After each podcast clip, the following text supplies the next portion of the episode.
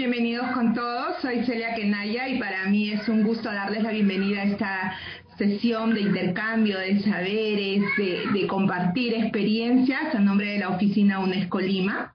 El día de hoy quiero saludar a todos los docentes que se conectan con nosotros para poder iniciar estas reflexiones dedicadas especialmente a este ejercicio de la ciudadana que tienen los adolescentes y también poder recoger algunas recomendaciones cómo desde la escuela contribuimos al desarrollo de la ciudadanía, al desarrollo de la participación ciudadana en nuestros adolescentes. Es por eso que a nuestro webinar lo hemos denominado Participación Ciudadana en el Proyecto de Vida de la Generación del Bicentenario. Sin embargo, antes de iniciar y presentarles a los especialistas que tenemos con nosotros, quiero también recordar y hacer mención que hoy día estamos celebrando el Día de la Eliminación de la Violencia contra la Mujer y hacía votos para que estas situaciones no se visibilicen cada vez más en nuestra sociedad y que llegado algún momento no necesitemos un día para propiciar esta eliminación de la violencia.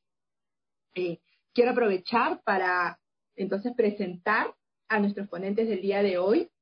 Tenemos con nosotros a Adriana Urrutia Posi, eh, Scott. Ella es directora de la Escuela de Ciencia Política de la Universidad Antonio Ruiz de Montoya.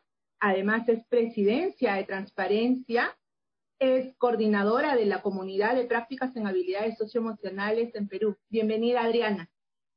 Quiero presentar también a Leonardo Piscoya. Él es docente eh, de educación secundaria, tiene varios años ejerciendo en escuelas. Además, él es profesor de la carrera de educación de la Universidad Peruana de Ciencias eh, Aplicadas. Bienvenido, Leonardo. Eh, pueden prender sus cámaras, Adriana, Leonardo, bienvenidos. Y Gracias. doy 30 segundos a, cada uno para que puedan este, iniciar su saludo. Iniciamos con, Leonardo, iniciamos contigo. Listo, perfecto. Eh, buenos días a todos los que se han conectado para escucharnos y muchas gracias a la invitación. Nuevamente me toca acompañarlos esta mañana eh, y espero que de verdad eh, podamos no solamente escuchar, sino interactuar, ¿no? Porque una de las cosas que vamos a ver es que la ciudadanía supone también discusión, participación, deliberación y creo que eso es lo rico que tiene esta experiencia del web. Gracias, Leonardo. Bienvenida, Adriana, te escuchamos. Muchísimas gracias, Celia, y a través tuyo agradecer a la Oficina UNESCO Perú por la oportunidad el día de hoy de hablar con docentes de todo el país y conocer más de sus inquietudes y sus experiencias y recordar también pues a Inti Sotelo y Brian Pintado, que son dos jóvenes eh, que dieron su vida por la democracia y creo que es un bonito eh, homenaje a ellos hablar con docentes que tienen a su cargo la formación de la generación bicentenaria. Así que muchas gracias por la oportunidad. Gracias, Adriana. Eh, y sí, me parece muy lindo recordar a Inti y a Brian en estos momentos y con la temática que vamos a tratar, que también fue uno de los puntos que discutíamos cuando pensábamos la necesidad de abordar estos temas con nuestros docentes quiero dirigirme también a ellos para invitarlos que a través del Face, como ya sabemos todas las semanas, nos hagan llegar sus impresiones de la temática, nos hagan llegar sus preguntas para poder desarrollarlas nosotros a través del, webinar hacia el, final. Eh, voy a iniciar eh, con la pregunta uno, porque también nuestros tiempos a veces son bien, bien escasos. Y Inicio con la pregunta, cuando hablamos de participación ciudadana, cuando hablamos de ciudadanía y hay un montón de, temas muy relacionados, hay veces muchos nos cuestionamos qué es ciudadanía, eh, qué implica participación ciudadana, ¿no? Creo necesario empezar desde esta parte teórica para luego seguir abordando el tema. Eh, Adriana, te escuchamos.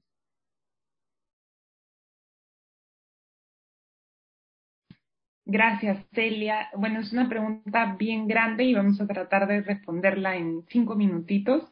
Eh, lo primero que hay que decir es que ciudadanía, ustedes, eh, como es evidente, viene la palabra ciudad, ¿no?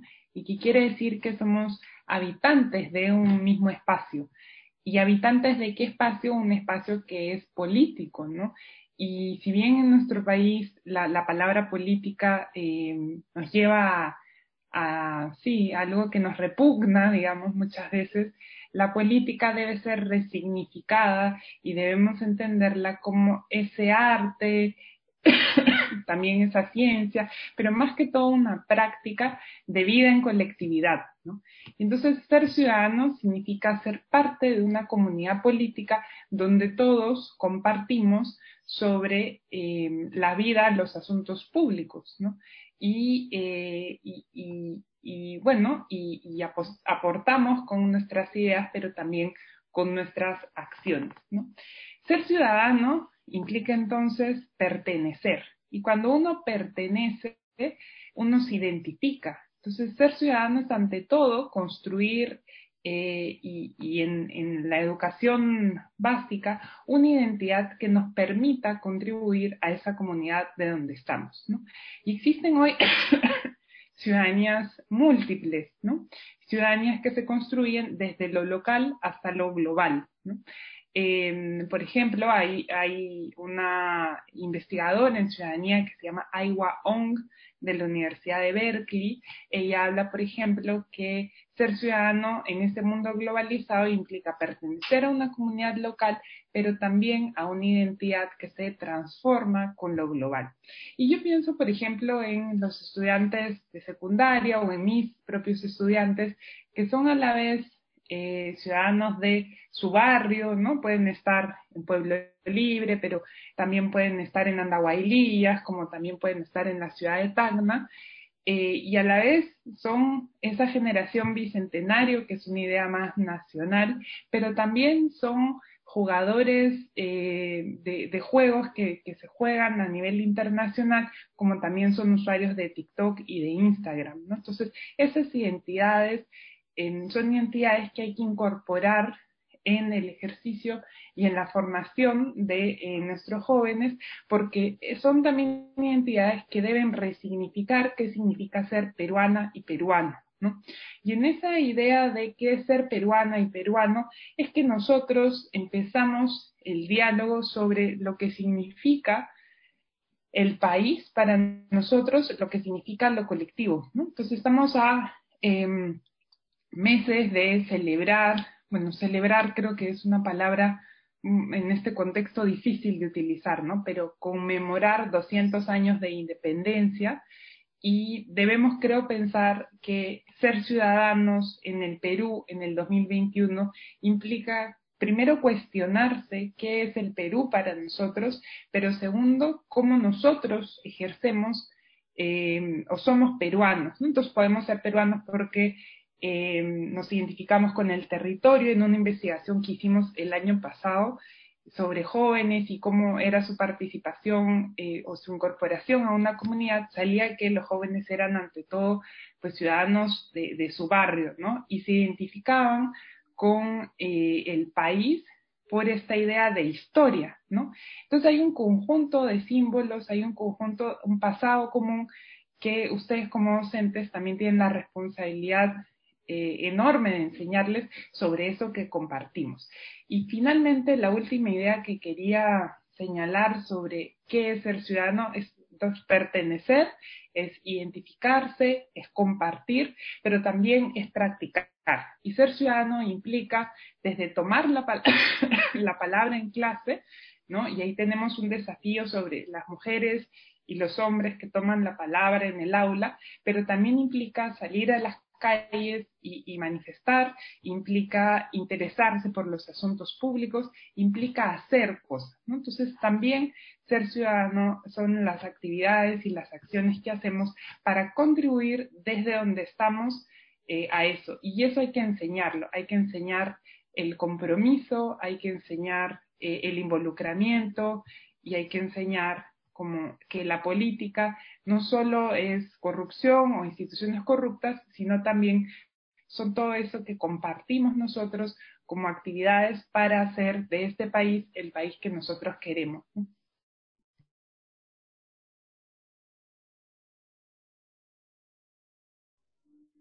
Celia, no te escuchamos.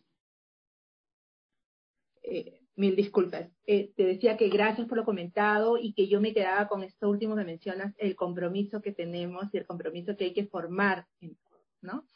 Y Leonardo, ¿qué es ciudadanía? ¿Qué es participación ciudadana? Sí, yo coincido un montón en, lo que nos ha dicho Adriana acerca de la definición de, ciudadanía. Eh, yo entre las cosas que, que, había pensado era justamente esto de la pertenencia a una comunidad política y esa pertenencia supone en principio que todas las personas que nos consideramos ciudadanos tenemos unos derechos que nos son comunes, ¿no? Y ese punto de partida yo creo que a veces es lo que eh, no terminamos de ver y lo que nos cuesta trabajo entender además en contextos como el nuestro. Eh, y esa pertenencia en pie de igualdad, o sea, el que somos iguales eh, ante la ley y somos iguales en dignidad, creo que es algo que esta generación ha visto con unos ojos de repente mucho más atentos, ¿no? Eh, yo a veces cuando escucho que les dicen que son una generación de cristal, eh, suelo bromear y les digo lo que no saben que son una generación de cristal pero de zafiro, ¿no? De esta que es muy difícil de poder este, quebrar o de poder rayar. Em, porque ha aparecido un interés por los asuntos públicos, que es la otra condición para la ciudadanía, eh, que de repente algunas generaciones, eh, por miedo, por desinterés o por desánimo, habían dejado de lado, ¿no? Eh, entonces, esta noción de que somos parte de una comunidad, pero que además nos interesan cosas que deberían interesarnos a todos, porque son públicas, eh, y que esto nos involucra también en lo que decía Adriana de nuestras historias y pertenencias, ¿no? O sea, todos nosotros tenemos una serie de recorridos previos que articulan nuestros relatos, nuestras historias, quiénes somos, de dónde viene nuestra familia, eh, qué cosas nos gustan, ¿no? Y todas estas historias que están entremezcladas nos permiten sentir que somos parte de algo, ¿no? Eh, pero en simultáneo, eh, es algo bien interesante, la ciudadanía no es automática, sino que la ciudadanía también es una opción, porque puede ser que yo tenga todas estas condiciones para poder ser parte de algo y que decida mantenerme al margen y decir, no, estas cosas no tienen que ver conmigo, las miro desde lejos, ¿no? Y entonces aparece esta idea de yo soy apolítico, ¿no? Yo no me meto en la política, yo no participo, yo no opino, yo no digo, eh, y es una forma de renuncia a nuestra propia ciudadanía, ¿no? Eh, y esto está vinculado directamente con el otro término, que es el de la participación ciudadana, ¿no? Eh, yo suelo bromearle mucho a mis estudiantes en que participar activamente es una redundancia, ¿no? O sea, yo no puedo participar solamente mirando. Yo tengo que participar siendo parte de la acción, eso es lo que significa participar. El tema es que eh, estamos acostumbrados a que participar a veces es solamente eh, ser parte de procesos o de rituales eh, de elección. Y la escuela a veces enfatiza mucho eso. Enfatizamos la idea de que me presento un cargo voy a ser delegado a una campaña, prometo cosas, eh, me eligen como representante y como ya me eligieron como representante, entonces me toca hacer cosas. Si no participo de este proceso, es como que soy simplemente un espectador y es como que renuncié a lo que me corresponde, ¿no? Y entonces ahora hay otro que esté encargado. Y es curioso porque es algo muy parecido a lo que sucede en nuestros marcos más amplios de la vida adulta, ¿no? Esto de que yo ya voté, ya cumplí, entonces ahora le toca a otros. Eh, y entonces la participación requiere una condición básica que es ser parte en las discusiones o en las deliberaciones. Eh, en el colegio en el que trabajo justo hemos estado haciendo un levantamiento de información con los estudiantes sobre eh, qué tantos espacios tenemos para poder participar y para poder discutir. Y a mí me hacía gracia que algunos maestros decían, pero no, no pongamos discusión porque discusión suena a pelea. Y, y, un profesor con el que comparto este curso, que es filósofo, decía, no, pero es que ¿Por qué pensamos que discutir es pelear si discutir es deliberar? O sea, poner nuestros argumentos sobre la mesa y tratar de entendernos. Y ahí regreso a algo que decía Adriana, y es que es un arte el poder articular mis particularidades y mi diversidad con el conjunto. Y eso es parte también de la ciudadanía. O sea, la ciudadanía no supone solamente que soy igual a los otros, sino que además tengo que hacer un esfuerzo grande de entendimiento con los demás. Eh, y allí yo hace poco este, le comentaba también a otros profesores, me gusta muchísimo una frase de eh, primer presidente que tuvo la República Checa cuando se creó en 1918, que era Tomás Masaryk. Él decía, la democracia es una discusión. La ciudadanía supone discusión o deliberación. Pero hay otros autores que después han trabajado, ¿no? Por ejemplo, Roger Hart, que se utiliza mucho en, las propuestas, por ejemplo, de UNICEF, eh, que hablan de que no es lo mismo una participación de los niños en las que yo construyo lo que ellos tienen que decir y entonces ellos son casi como instrumentos o son medios manipulables a los que yo les doy el mensaje y ellos tienen que eh, llevarlo a la práctica, eh, sino que eh, supone también niveles más complejos en los que sean ellos los que construyan a partir de la discusión y de la conversación sus iniciativas y que estas iniciativas se puedan llevar a la práctica incluso con ayuda de los adultos. O sea, no es el adulto el que planifica lo que se va a hacer, sino que es el niño o el adolescente quien va construyendo también sus propuestas y nuestro papel es acompañarlos.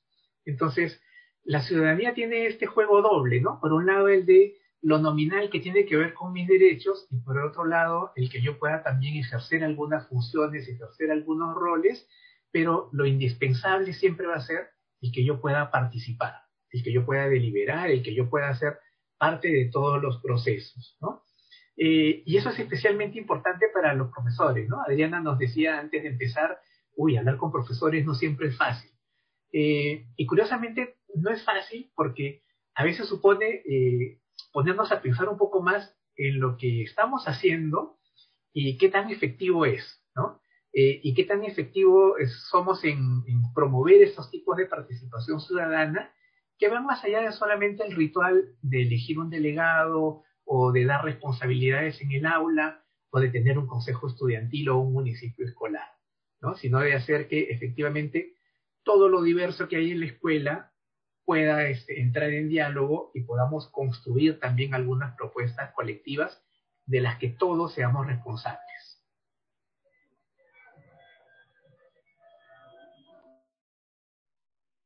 Leonardo, gracias por lo compartido y interesante el punto de, vista sobre eh, la discusión, ¿no? Que muchas veces nos asusta usar el término y, me encanta toda esta relación que has hecho con la democracia y además también eh, rescatar eh, hacia dónde queremos llegar con la participación de los estudiantes, de los niños, ¿no? ¿Qué es lo que deberían trabajar ellos desde la democracia y trabajar nosotros también con ellos para construir sus ideas y sus propuestas? En la segunda pregunta que tenemos, eh, va más orientada a escucharlos también a ellos, o sea, cómo viven esta ciudadanía los adolescentes de la generación del Bicentenario, eh, cómo relacionamos ¿no? esta participación ciudadana, esta ciudadanía que ellos ejercen con su proyecto de vida. ¿no? Aún desde adolescentes ellos ya están en este proceso de construcción de este proyecto de vida. Pero antes de pasarles eh, el micrófono, vamos a ver unos videos que hemos recogido, algunas este, propuestas de los chicos.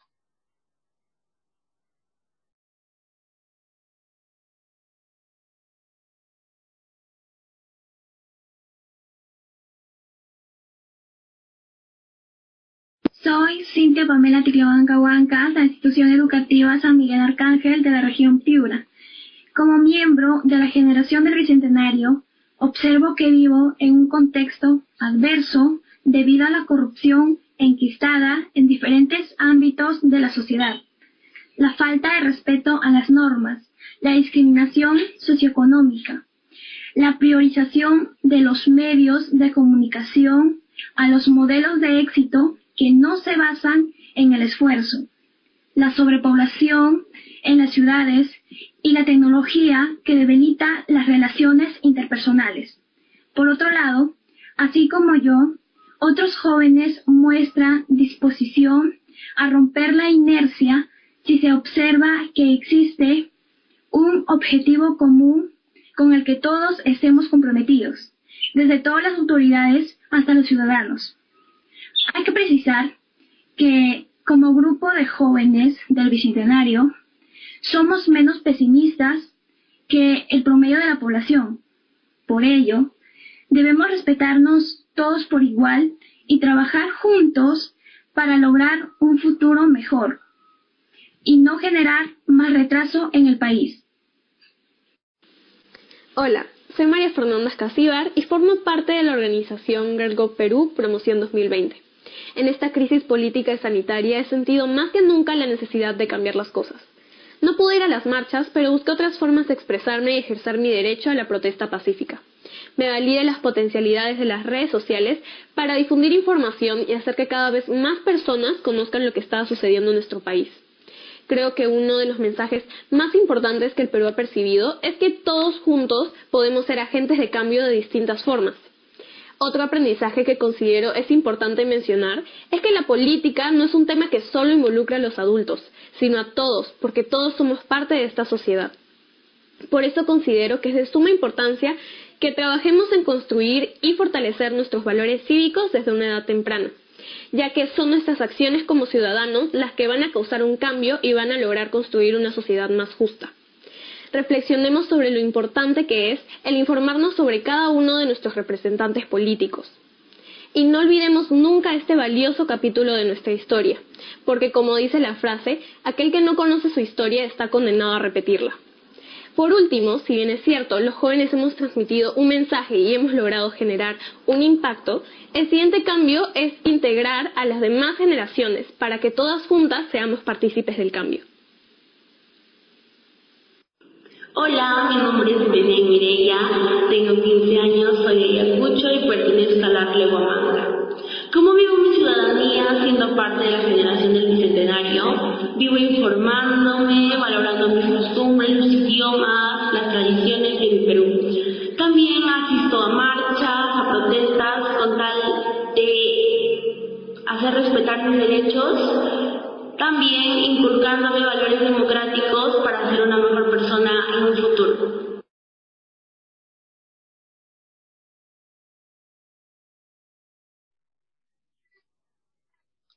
Ok, eh, tuvimos, parece, algunos pequeños problemas con el último video, pero la, lo que nos han brindado tanto Maffer como Britney como nuestra señorita Cintia de, de Piura nos ayudan como para darnos cuenta qué es lo que están vivenciando ellos y creo que en ese, en ese contexto podemos contestar a cómo viven la ciudadanía los adolescentes de esta generación del Bicentenario y cómo relacionan esta participación ciudadana, esta ciudadanía que ellos están viviendo con su proyecto de vida.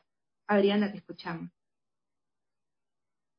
Muchísimas gracias, Celia, y eh, me han encantado los videos de, mujeres, además jóvenes, que hablan de, política y de participación, y creo que, que también es importante señalar que para el ejercicio de ciudadanía en el Perú, no estamos partiendo de condiciones iguales, ¿no? Y entonces tenemos que hacer frente a las desigualdades estructurales que existen en el país para garantizar que esas desigualdades o condiciones de partida no condicionen la vida de eh, nuestros jóvenes y nuestras jóvenes, ¿no?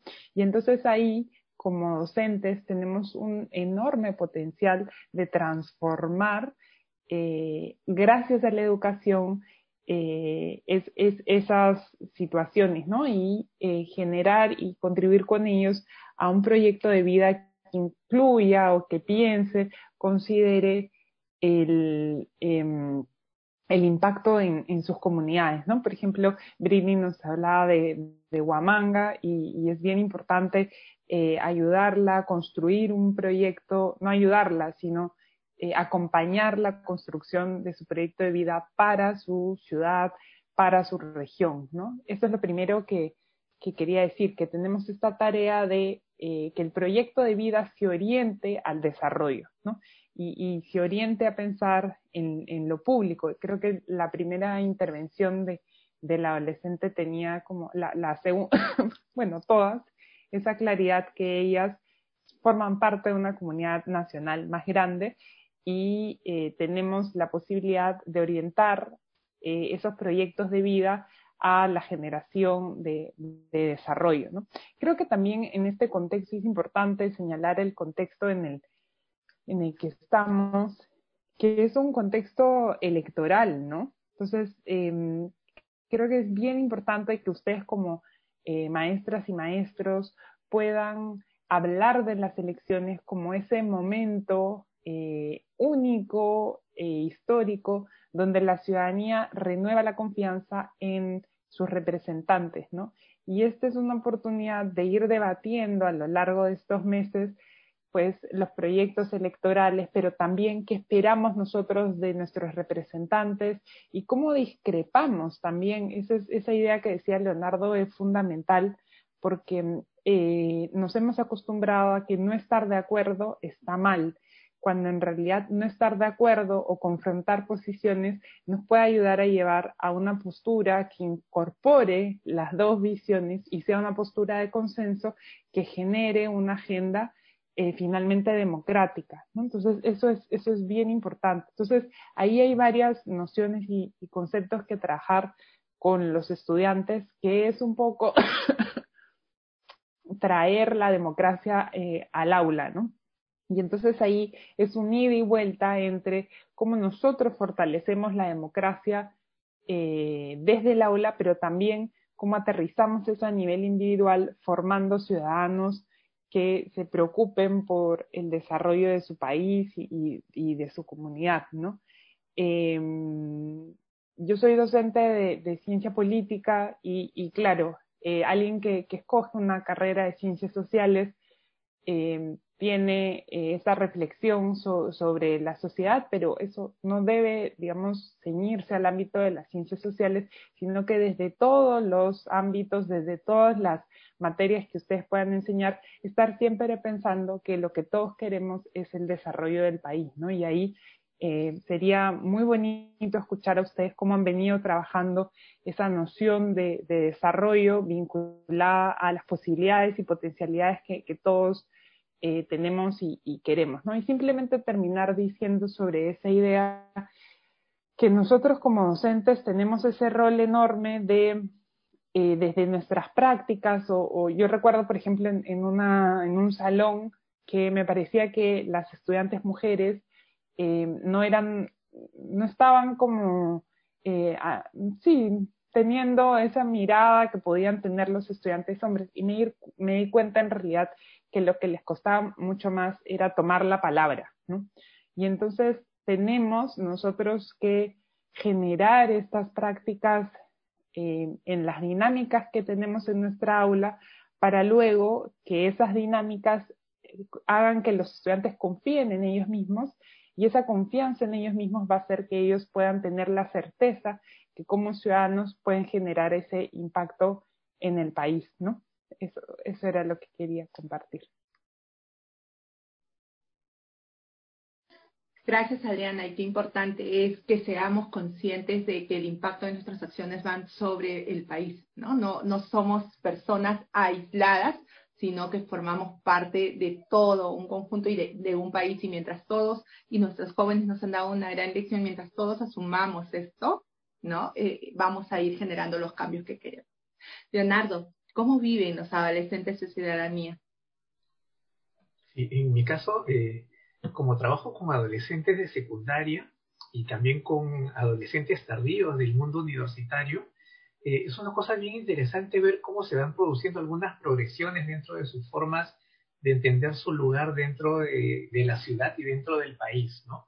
Y dentro del mundo también, porque hay algunas preocupaciones bien interesantes que a veces eh, ellos van manifestando desde que están empezando la secundaria, ¿no? Eh, y ahí yo creo que es importante recordar, eh, hay un autor que yo siempre recomiendo a los profesores, que es Mario Margulis. Él, el año 96 publicó un texto muy interesante que se llama La juventud es más que una palabra. y Margulis, a mí me parecía interesante cómo explicaba que no es lo mismo ser un adolescente o ser un joven eh, de la generación de ese momento que de otra generación. Eh, la generación, por ejemplo, de mis papás es la generación a la que le tocó estar en eh, las revueltas del año 68. ¿no? La generación de mis abuelos es la generación que más bien nació cuando se habían producido las reformas universitarias de 1918. la generación de mis sobrinos es la generación a la que me he encontrado yo de repente eh, en protestas públicas durante este mes. Entonces, no es la misma situación o el mismo contexto el que están viviendo. Entonces, la generación es un elemento clave para entender cómo se vive la ciudadanía, ¿no? Y lo hemos escuchado en estos testimonios de hace un momento. El otro componente interesante que Margulis eh, plantea es que tampoco es lo mismo ser hombre que ser mujer cuando se ejerce la ciudadanía. ¿no? Y ayer Diana decía, hay puntos de partida que son diferentes. Y los puntos de partida en nuestro país no tienen que ver solamente con dónde yo nací, sino también con si soy un niño o soy una niña y si estoy en espacios urbanos o estoy en espacios rurales. ¿no? Si uno mira, por ejemplo, eh, las posibilidades de participar de las niñas rurales dentro del aula eh, o los espacios que ocupan dentro de la escuela, entonces uno mira y dice, claro, aquí hay unos aprendizajes respecto al propio valor y a qué tanto voy a ser escuchado voy a ser escuchada y que van eh, llevándose también hacia la vida adolescente y luego a la vida adulta, ¿no? Eh, y aquí eh, lo curioso es que de las personas que estamos conectadas son mayoría las mujeres, ¿no? Cosa que tampoco es común, o sea, es, es bien, este, es impresionante en realidad cómo a veces dentro del mundo académico, dentro del mundo este, de las representaciones este, públicas, aparecen puros hombres, entonces, eh, que aparezcan videos donde son adolescentes mujeres las que nos hablan, tampoco es lo más común, ¿no? Y ahí tenemos otro elemento que pensar. Y un tercer elemento tiene que ver también con cuál es nuestro contexto socioeconómico, porque no es lo mismo ser un adolescente que tiene que resolver cuestiones económicas en su casa y que por lo tanto no tiene este periodo de moratoria social, que es lo que define la adolescencia, que un adolescente que de repente puede sentir que no tiene más preocupaciones que solamente estudiar o realizar algunas tareas dentro de su casa. ¿no? Entonces, eh, estos tres conceptos que son generación, género y nivel socioeconómico son claves para entender cómo es que esta generación está viviendo su ciudadanía.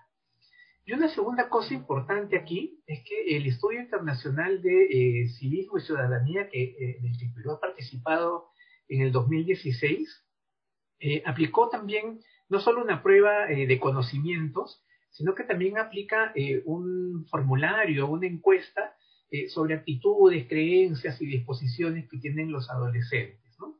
y uno de los hallazgos más interesantes ha sido acerca de cómo hay como perfiles entre nuestros adolescentes, es un estudio hecho con segundo de secundaria, y de quienes están más interesados en participar y quienes están menos interesados en participar. Eh, el dato curioso allí es que hay muchos adolescentes interesados en participar eh, que coinciden con aquellos que tienen los puntajes más bajos dentro de la prueba de conocimiento sobre principios democráticos, lo cual debería hacernos pensar, ¿no? Porque significa que tenemos gente muy motivada, pero con la que tenemos que trabajar para que puedan tener argumentos mucho más sólidos en estas discusiones y en estas participaciones que tienen. Eh, y es curioso que los chicos que tienen puntajes más altos son como más, digamos, moderados o están menos interesados en participar. ¿no? Y es algo que nos pasa también a los adultos. ¿no? A veces yo escucho compañeros de mi generación, gente que estamos camino a la base 5 o gente ya en base 5, eh, y que dice, no, yo en eso no me meto porque es complicado, ¿no? Ese mundo de la política a mí no me interesa, ¿no? No quiero asumir nada con ese sector, ¿no? Eh, y eso es lo que estamos modelando. O sea, estamos modelando como que puedes estar preparado, saber, este, tener mucha este, posibilidad de aportar, pero prefieres mantenerte al margen. Y entonces regresamos a la idea de que la ciudadanía eh, es un ejercicio que es una opción. Y creo que esta generación tenemos que aprovechar el que la opción está allí y entonces tenemos que ir construyendo también algunos conceptos que puedan ayudar a que esto sea viable y no, no se quede solo en un momento de estallido por hartazgo, sino que se pueda canalizar de otra manera y canalizar desde esta generación. ¿Qué se necesita ahí en específico? Yo les recomiendo hace unos días eh, Paola Uccelli, que es una peruana que vive en Estados Unidos, em, lo pueden encontrar en las redes, presentaba una explicación acerca de cómo es básica la discusión y la deliberación con lenguaje académico para poder construir también otras formas de participación, ¿no? Y hablaba sobre cómo permite comprender eh, el mundo y comprender lo que uno está leyendo. Entonces, ese tipo de espacios, ¿no? Y yo cuando escuchaba los testimonios de hace un momento decía, eh, interesante que puedan hablar, eh, pero buscando las palabras adecuadas, articulando su mensaje, porque ese es un buen predictor de lo que después van a poder hacer estas personas. Eh, y cierro allí con un tema adicional, es que Ariana decía que era importante en el contexto electoral hablar en la casa. Y entre las cosas que también encuentra este estudio internacional de ciudadanía está que un predictor muy poderoso de las posibilidades de que yo después ejerza mi ciudadanía tiene que ver con esas conversaciones informales y esas discusiones que se inician en casa y que también se pueden hacer en la escuela. Entonces, si no discutimos en casa, si no modelamos en casa y en la escuela no le damos continuidad, estamos renunciando a nuestra posibilidad de construir ciudadanía. Gracias, Leonardo. Y, qué importante, ¿no? Eh, esta última frase que, que, mencionabas de renunciar a nuestra posibilidad de construir ciudadanía. Y, y, claro, desde casa, desde la escuela, se relaciona con esta tercera pregunta que, que venía, ¿no? Que es, ¿cómo contribuimos los docentes a construir ciudadanía en nuestros adolescentes? ¿No? ¿Cómo eh, podemos promover esta participación ciudadana? ¿Hasta dónde llegamos? ¿No? Y para ello eh, vamos a escuchar también dos videos de docentes que nos comentan cómo podemos contribuir a construir esta ciudadanía.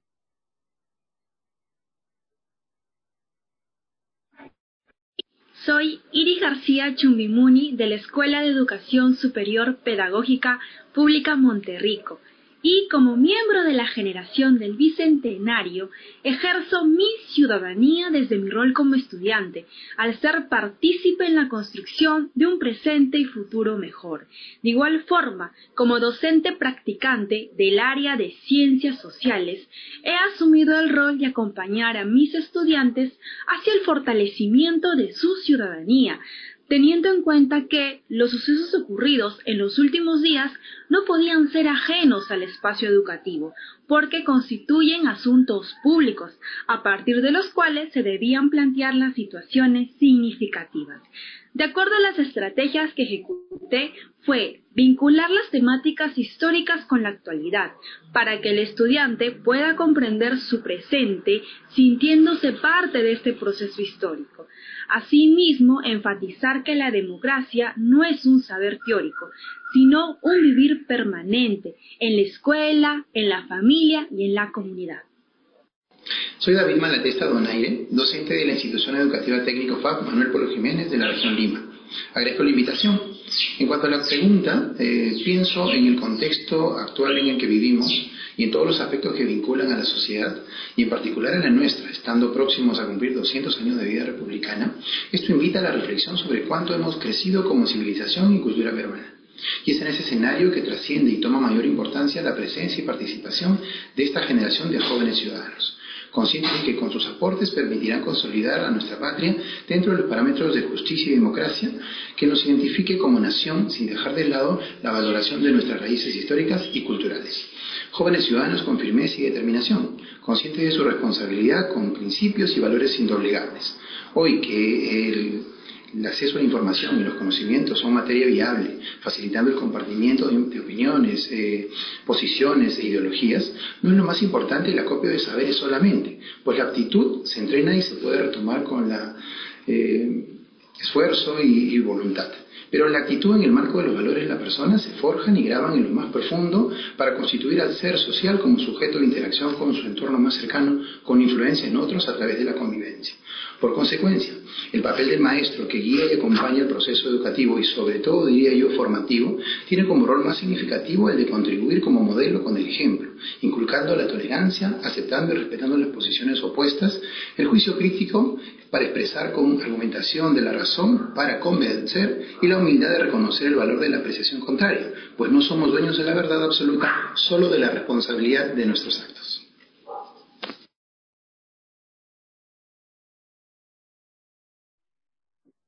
Hemos escuchado a los docentes y, me encantaba eh, el haber conseguido eh, por decir así, dos extremos, ¿no? Docentes que recién se están iniciando en esta carrera y también docentes con años de experiencia.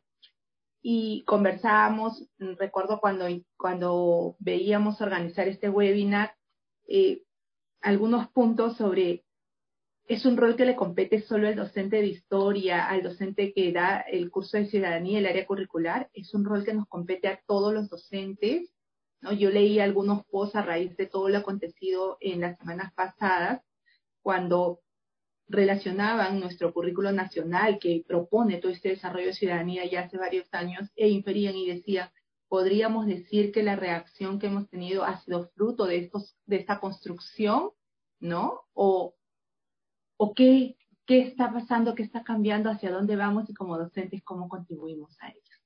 Adriana, te escuchamos. Sí, justo eh, Leonardo hacía referencia a la, conversación que teníamos antes de empezar, ¿no? Yo le decía, para mí es, no, no decía difícil, pero siento una enorme responsabilidad al dirigirme a ustedes porque ustedes son finalmente también, bueno, somos todos como, como profesores, ¿no? Pero, pero creo que los docentes de primaria y secundaria tienen esa responsabilidad de sembrar, ¿no? La, la semilla desde muy temprano y a veces también acompañar en el desarrollo personal, ¿no? Nosotros ya, eh, los chicos nos llegan un poco más grandes y, y tenemos esa responsabilidad pues de forjar también las ideas, ¿no? Entonces por eso el maestro en, en 2020 en Perú tiene la posibilidad de transformar la manera en cómo piensan eh, las y los estudiantes y esa es una responsabilidad tremenda. En ese sentido, yo primero quería decir que eh, creo que es importante que reflexionemos sobre nuestras propias prácticas docentes para empezar, que tanto nosotros, por ejemplo, cuando un estudiante da una respuesta que no es la respuesta que esperábamos, le decimos, no, está mal, sino más bien construimos a partir de esa otra respuesta, considerando que toda opinión es válida, que toda persona, la idea de igualdad que hablaba Leonardo, ¿no? toda opinión se merece, toda opinión es válida. Y entonces eso me lleva a reflexionar con ustedes sobre cómo nuestra práctica docente debe ser una práctica democrática, ¿no? Y nuestras propias actitudes deben ayudar a pensar en esos valores democráticos como la, tolerancia, el respeto, el, pluralismo, la diversidad. A veces nosotros, por ejemplo, eh, sabemos que hay un estudiante que va a responder de manera más clara, ¿no? Y entonces tenemos a veces tendencia a decirle, bueno, tú, pero quizás el, el otro estudiante en, en, el fondo también quiere participar, entonces ahí tenemos que eh, nosotros mismos también generar actitudes democráticas. Y yo quería, en ese sentido, hablando de cuáles son, o sea, cómo nuestras prácticas docentes son en realidad prácticas ciudadanas para la formación en democracia, quería compartirles eh, este acróstico que hice hace un tiempo para hablar en los cabildos del Bicentenario, que son estos espacios que el proyecto Bicentenario ha creado para vincular educación y ciudadanía. ¿no? Y esta es una propuesta que he traído aquí para conversar, donde se plantea que educar es primero enseñar y pensarnos en un espacio colectivo. Yo pienso, por ejemplo, en esos exámenes de matemáticas ¿no? Eh, quizás porque a mí me costaba más, donde mm, llegábamos y teníamos que responder rápidamente, eh, ¿no? Y cada quien con su cabecita. Entonces, eh, la matemática, por ejemplo, debemos enseñarla porque eh, resuelve, ¿no? Y es, es una manera de, de ordenar el, el, caos, ¿no? Y entonces esa posibilidad de ordenar el caos, por ejemplo, en, en, en política, en ciencia política es más difícil, ¿no?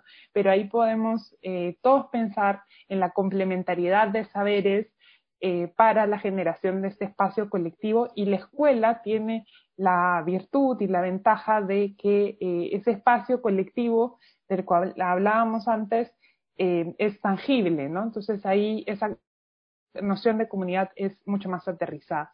Es importante diversificar las prácticas, ¿no? Tanto en la escuela como en casa. Creo que ahora la educación eh, tiene esa posibilidad de ser mucho más plural, pero también es importante que nosotros, por ejemplo, reconozcamos esas múltiples identidades de nuestros alumnos, ¿no? Nuestros alumnos son eh, estudiantes, pero también son tacneños, pero también pueden ser binacionales o también, por ejemplo, podemos tener en Junín eh, a un estudiante que viene de una comunidad que se llama Boca del Lipoqui, ¿no? Siendo ayánica, pero migra a Huancayo. Entonces, se trata también de diversificar las prácticas, incluyendo la, las múltiples identidades y, como decían eh, Celia y Leonardo, la escuela y la casa deben dialogar, ¿no? Es necesario unir esfuerzos en todos los niveles para enseñar. Por ejemplo, un estudiante que eh, tiene dificultades en lenguaje, pues probablemente las tenga en todas las materias, ¿no? Y entonces hay que acompañar ese desarrollo, pero bajo la idea de un proyecto colectivo de formación, que a veces eso nos cuesta muchísimo, ¿no? ¿Qué estamos formando en conjunto? Cada profesor interviene en su materia, pero debemos pensar que hay un proyecto atrás, ¿no? Y eso es necesario conversarlo y discutirlo, porque todos finalmente somos un equipo a cargo de la formación de los ciudadanos más jóvenes, ¿no? ciudadanizar, creo que es importante enseñar qué es ser ciudadano y pensar que cada acción, por ejemplo, un niño que golpea en clase. Eh, es un niño que después, por ejemplo, puede terminar siendo un agresor, ¿no? Yo diría que es 25N, Día de la No Violencia contra la Mujer, hay que pensar que esos agresores pues vienen también de ciertos espacios formativos. Entonces hay que enseñar en esta primera interacción que es con los compañeros, estamos tratando con alguien que es nuestro igual y cómo enseñamos a ser ciudadanos en el respeto. A es ampliar el saber, que quiere decir no solo me importa lo que me ocurre a mí, sino tengo que ser curioso y debo ampliar lo que conozco y reconocer a los demás y a nosotros mismos como el principio fundamental. ¿no? En el Perú hay eh, dos instituciones que nos complejizan la construcción de la democracia, que son el racismo y el eh, machismo, entre otras, ¿no? que la corrupción, después podemos hablar de eso. Pero mientras haya machismo y mientras haya racismo, va a ser muy difícil que como sociedad nos reconozcamos en nuestra diversidad y desde esa diversidad fortalezcamos a la democracia. Gracias, Adriana, por las ideas planteadas. Eh, recogemos mucho esta parte de, de, pensar todos juntos el plan hacia dónde vamos, ¿no? Es importante que los docentes también tengamos claro que no es una tarea individual, sino es una tarea en conjunto, ¿no? Y sobre las prácticas que también desarrollamos en la escuela. Leonardo, te escuchamos. Sí, eh, yo quiero mencionar ahí tres retos clave, ¿no? que además tienen que ver con cosas que van preguntando aquí eh, eh, a través de la página de Facebook. ¿no? Hay un primer reto importante que es recordar que la escuela es un laboratorio de relaciones sociales democráticas, que es algo de lo que nos olvidamos, ¿no? porque la escuela no es un espacio solamente para aprender información, ¿no? Entonces no es solamente que yo voy a la escuela y voy a aprender eh, la constitución, cuáles son los principios democráticos, y me van a contar todo esto como teoría, ¿no? Sino que lo que necesito es aprender, eh, pero en la práctica, cómo es que tengo que participar. Eh, yo siempre digo que uno a caminar aprende caminando, o sea, no hay otra forma, ¿no? Y a hablar se aprende hablando. La ciudadanía también se, se aprende en la medida que uno tiene posibilidades de poder poner en práctica esos derechos o de poder ir eh, participando y discutiendo. Y sabiendo que además puede haber marcos legales que tenemos que respetar, pero sobre los cuales también podemos discutir, que no significa que quedan en el aire, sino que también pueden ser modificados cuando vemos que no son eh, legítimos o no son justos. Y ese es un punto importante dentro del mundo escolar y también dentro de las familias. A veces hay reglas que no tienen mucho sentido y que nos parecen imposibles de cuestionar. Un segundo reto importante eh, tiene que ver con que tenemos que tratar de desterrar de nuestras creencias la idea de que el ritual democrático es lo más importante. O sea, yo a veces veo que eh, se hace mucho énfasis en el tema de que mi escuela es democrática porque tiene municipio escolar o porque tiene consejo estudiantil o porque hay el delegado que pone la mota, el delegado que tiene que barrer el salón, el delegado que cierra la puerta, el delegado que, pasa lista.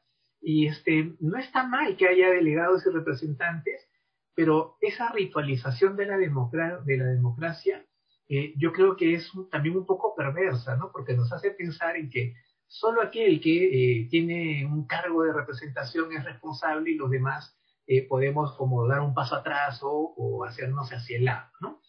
y en eso este, es bien interesante justo esta semana este, Lars Stoinich, que es, este, trabaja en la Universidad Católica, ha publicado un artículo de una investigación en escuelas de fe y alegría sobre cómo eh, muchos de los estudiantes que participaron de la investigación eh, ponen el énfasis en que si yo participo de procesos electorales, entonces estoy ejerciendo participación ciudadana. Y se olvidan que hay otros espacios más, ¿no? Y ahí va el tercer, el tercer reto, ¿no? El tercer reto tiene que ver con cómo la escuela pone más énfasis en oportunidades de deliberación sobre asuntos públicos, sobre cosas que nos interesan a todos, ¿no? Y por ahí nos comentaba en el chat eh, Yolanda eh, el tema de cómo es que hay temas que se han como satanizado, no se pueden tocar, cuando lo importante más bien es que eso que nos preocupa a todos lo podamos mirar desde varias perspectivas y con diferentes fuentes, ¿no? O sea, por ejemplo, la violencia política no hay que mirarla solo como una fuente, tenemos que poner todas las fuentes a disposición para discutirlas. Eh, el tema de la protesta ciudadana tampoco se puede mirar solo desde un lado parcial, ¿no? Tenemos que verla también con diferentes perspectivas y construir argumentos.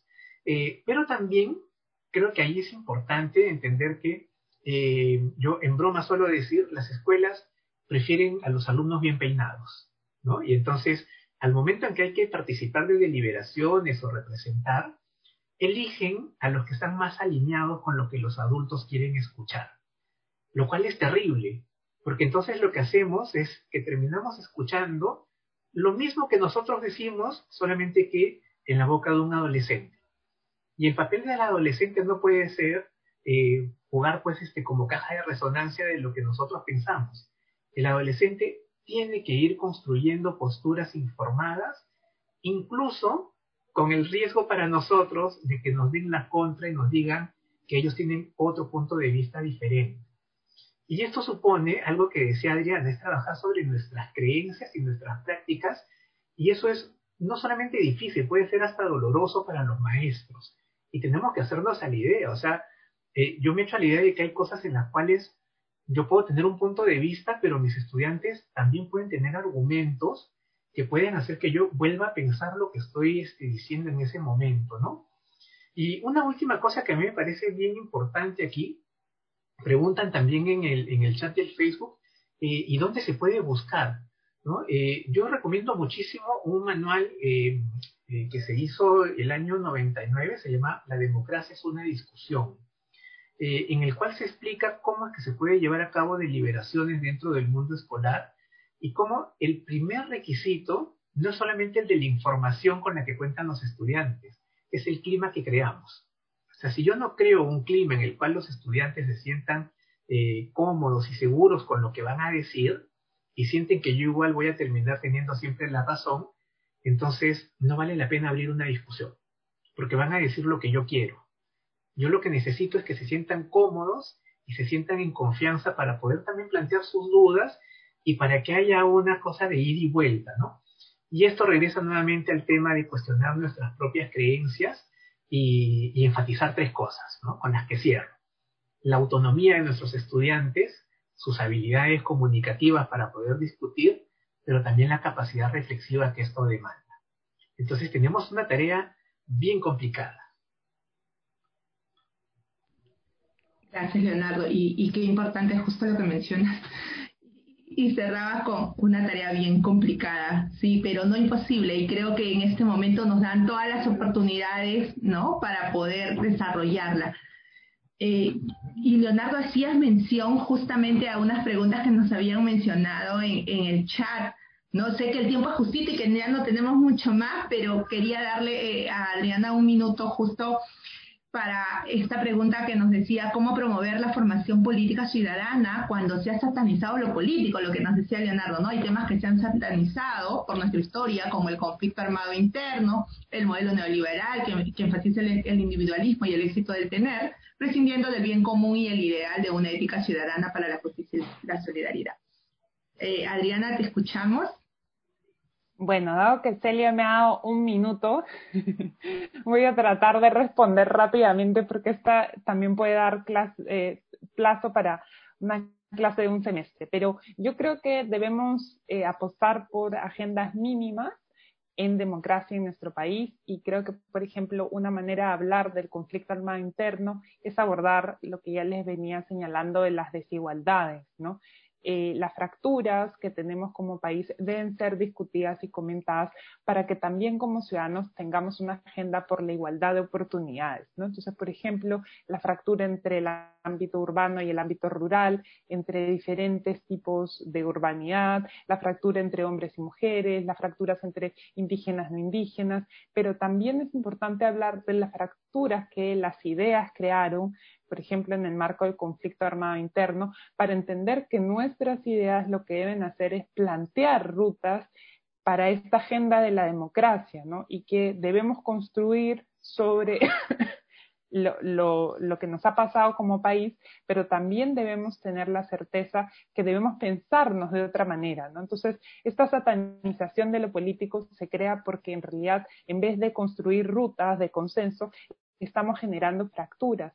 Y eso hay que tener mucho cuidado desde la manera en que nos llamamos, ¿no? Por ejemplo, esta caviar, no caviar, eh, terruco, no terruco. Es importante hablar sobre los contenidos de las palabras y cómo en realidad pueden estigmatizar a otros en vez de convocar al diálogo a otros y hablar de estas diferencias generando una agenda mínima que necesitamos en un país tan fragmentado, tan desigual y con tanto por hacer, ¿no? No es que no tengamos nada por hacer, hay mucho por hacer y tenemos que priorizar esa agenda colectiva antes de estar señalando con el dedo a personas que no piensan como nosotros, en vez de convocarlas a esta agenda que todos queremos, ¿no? Para el Perú.